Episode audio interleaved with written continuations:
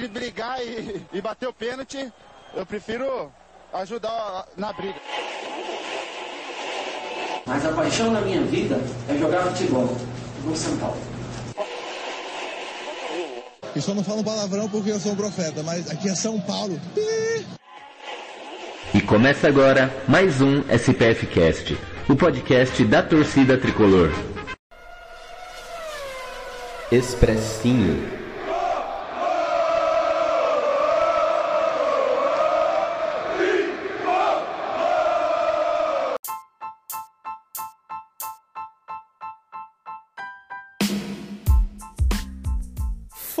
Fala torcida tricolor, espero que todos estejam muito bem. Eu sou o Gustavo Canato, vocês me encontram nas redes sociais pelo Gustavo Underline Canato e eu venho aqui para falar sobre mais uma partida do tricolor, o São Paulo que segue invicto no Campeonato Brasileiro. São três vitórias seguidas, uma marca que a gente ainda não tinha encontrado nesse primeiro turno. Fomos até o Recife, vencemos o esporte, trouxemos mais três pontinhos para casa, pegamos o elevador, subimos na tabela e já estamos aí vislumbrando com a parte de cima da tabela do Campeonato Brasileiro, uma sequência muito boa do tricolor.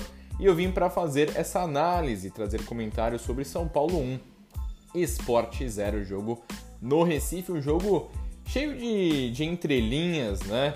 É, o, o esporte que veio com Hernanes e Everton Felipe no time titular, o nosso profeta, o nosso maravilhoso Hernanes, campeão paulista, bicampeão brasileiro, ele que saiu do São Paulo recentemente com o contrato rescindido, um dos grandes ídolos da história do São Paulo, o melhor jogador de linha que eu vi é, jogar no São Paulo, desde que eu comecei a acompanhar futebol, e o Profeta começando a partida como titular, e o Everton Felipe, que saiu recentemente também com contrato rescindido, fechou com o esporte. O São Paulo tem vários jogadores que que passaram é, pelo tricolor que estão no esporte no caso. Até o Trellis estava por lá também, mas não jogou por conta do empréstimo.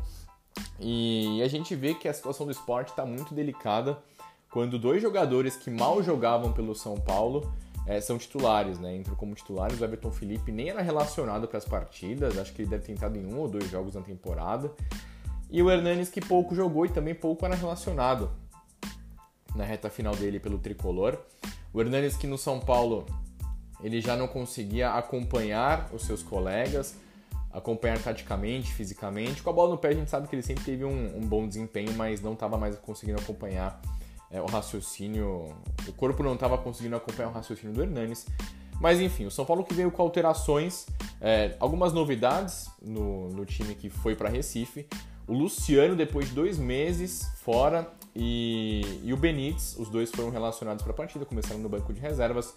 O São Paulo veio com uma alteração diferenciada. A informação que a gente tem é que o, o, o Araboleda teve uma lesão, sentiu uma lesão na coxa, então mais um problema. 33 problemas físicos o São Paulo teve na temporada. O time brasileiro com o maior número de problemas aí na Série A. Tá complicada a situação, inclusive o pessoal da comunicação do São Paulo não ajuda porque eles não, não dão essas informações pra gente, a gente acaba sabendo de supetão. E o, o Volpe, o Volpe não, perdão, o Crespo poupou alguns atletas, veio com um time um mistão aí, digamos assim, para o confronto contra o esporte, com a ausência do Arboleda e com a ausência do Reinaldo suspenso, o Crespão armou um 4-4-2, é, com o Volpe no gol, Daniel Alves, Bruno Alves, Miranda e Léo, Léo como, como lateral esquerdo, como vinha jogando nas últimas partidas contra o Palmeiras, Liseiro Nestor, é, os dois meio-campistas, Rigoni aberto pela esquerda, Rojas pela direita, e a dupla de ataque com Pablo e Vitor Bueno. Meu Deus! E a partida começou é, muito interessante para o São Paulo. E porque aos 4 minutos, a primeira chegada do São Paulo, Rodrigo Nestor acertou um passe com GPS nas costas da marcação. O Paulo dominou bem, entrou sozinho e bateu no contrapé do goleiro, bateu cruzado. O São Paulo abriu o placar aos 4 minutos e esse foi o placar do jogo, né? 1 a 0, gol no comecinho. E vale lembrar que no ano passado, há exatos 364 dias atrás, num domingo, jogo do mesmo horário em Recife, o São Paulo venceu o esporte por 1x0. Gol do Pablo no comecinho, só que a diferença é que o gol foi aos 5 minutos. É, tem essa curiosidade da partida. O São Paulo que tem se dado muito bem contra o esporte no Recife, no ano passado venceu e tem tido bons, bons resultados recentes contra o esporte. O esporte afundado aí na zona de rebaixamento. E, e o São Paulo fez um gol e aí já né, deu aquela baixada, abaixou a rotação, jogou com tranquilidade, o esporte que pouco fez na partida inteira, pouco produziu, pouco finalizou. A primeira boa chegada do esporte foi no segundo tempo. E ficou nisso, São Paulo com a posse de bola, tendo o contra-ataque à sua disposição. É, o esporte saindo muito mal do campo defensivo, armando muito mal. O principal armador do São Paulo nessa partida de domingo foi uh, a defesa do esporte, os zagueiros, os meio-campistas que erraram muitas saídas e permitiram que o São Paulo tivesse ótimas chances sem fazer muito alarde, sem fazer muito esforço, mas o São Paulo não aproveitou essas possibilidades. Errou muito nessa, no último passe, na última finalização. É, e o São Paulo com um time muito vertical, com dois meias abertos, dois pontas abertos ali, o Rigoni pela esquerda e o Rojas pela direita, mas o Rojas muito mal. O Rojas, é, no início de temporada, ele foi muito bem como ponta direita, que essa é a função dele, pessoal. O Rojas é ponta direita, é drible e velocidade pelo lado de campo. Ele não atua bem como segundo atacante, como ponta de lança, mesmo como ponta esquerda, ele é ponta direita. E ele foi muito bem no início da temporada, entrando no segundo tempo, fazendo gol, dando assistência, driblando de um lado para o outro, do outro para um, muita velocidade. Aos poucos ele foi tendo menos espaço, porque o Crespo passou a utilizar menos essa formação com, com pontas abertos. Ele entrou como segundo atacante em alguns jogos do Paulistão, é, chegou a fazer gol, dar assistência, mas muito esporadicamente, muito pontualmente. Não fez grandes partidas, não se encontrou nessa posição. É um cara que perde muitos gols também. E o começo do jogo dele foi muito mal. Eu achei que ele entrou bem contra o Palmeiras, na dobradinha com o Daniel Alves ali no início do segundo tempo, mas hoje muito mal. Errando muito, aí com, sei lá, antes da metade do primeiro tempo o Crispo inverteu, pôs o Rigoni na direita. Rigoni estava meio sumidão na partida, aí o Rigoni entrou no jogo e o Rojas pela esquerda com algumas aparições muito esporádicas. Inclusive, ele teve a, a segunda grande chance da, do São Paulo no primeiro tempo, foi dele. E um passe de calcanhar do Pablo, uma tabela dele com, com o Pablo, é, numa bela jogadinha pela esquerda. O Pablo devolveu de calcanhar, e entrou sozinho e bateu para fora, perdeu uma grande chance de gol. O São Paulo poderia ter feito 2 a 0 ali e já teria matado o jogo com, com tranquilidade. O Pablo que fez uma boa partida, é, a gente tem que crucificar, a gente tem que criticar quando o cara joga mal, mas quando vai bem a gente tem que elogiar. E o Pablo fez um bom primeiro tempo. Fez o gol e deu esse passe, deixou o Rojas na cara do gol, ele perdeu o gol. Quem apareceu muito pouco foi o Bueno. O Bueno que atuou junto com o Pablo e seria é, quase um crime elogiar os dois no mesmo expressinho, na mesma, na mesma análise, é, né?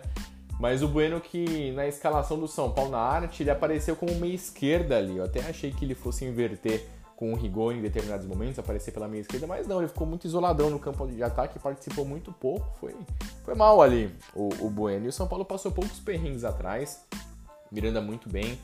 O Léo, como marca bem o Léo, né, cara? Impressionante o tempo de bola, a velocidade, como o Léo ocupa muito bem os espaços.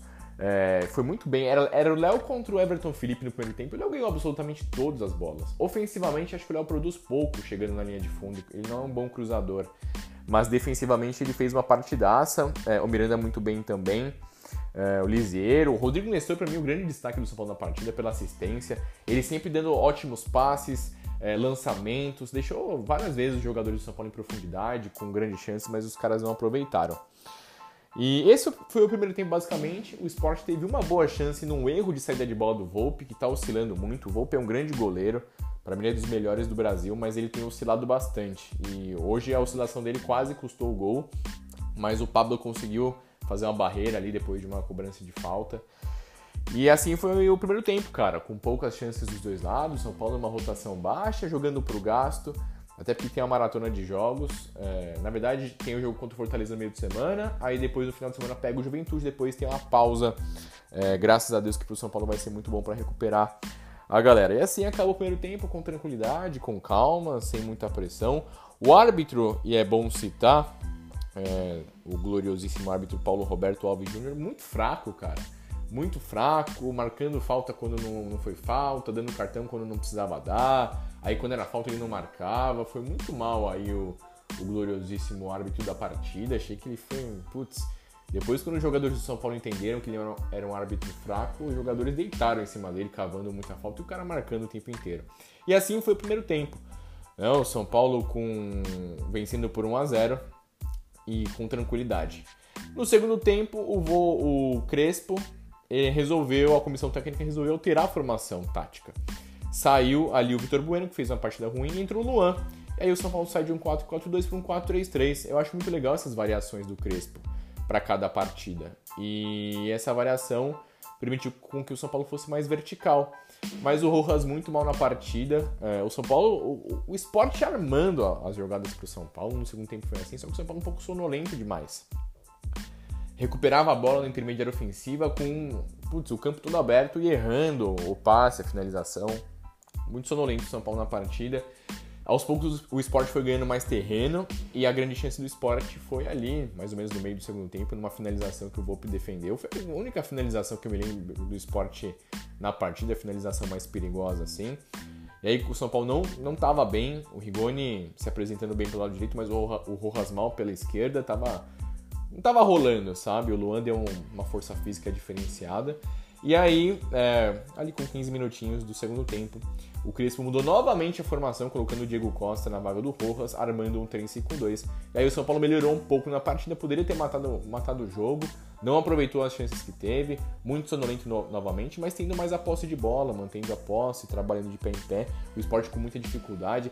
O São Paulo montou uma linha de defesa muito forte com Léo, Miranda, Bruno Alves e o Diego Costa, o Léo um pouco mais à frente como ala. E o esporte não conseguiu passar por essa linha, não teve criatividade. Nem, nem entendi porque o Humberto Louser manteve o Hernanes por tanto tempo na partida. Ele, putz, o Hernanes ele não participou do jogo, sabe? Não, não conseguiu participar. Como era no São Paulo, não tem rotatividade, não tem o desempenho físico, não tem velocidade, ele acabou participando pouco. Enquanto isso, o São Paulo foi muito bem.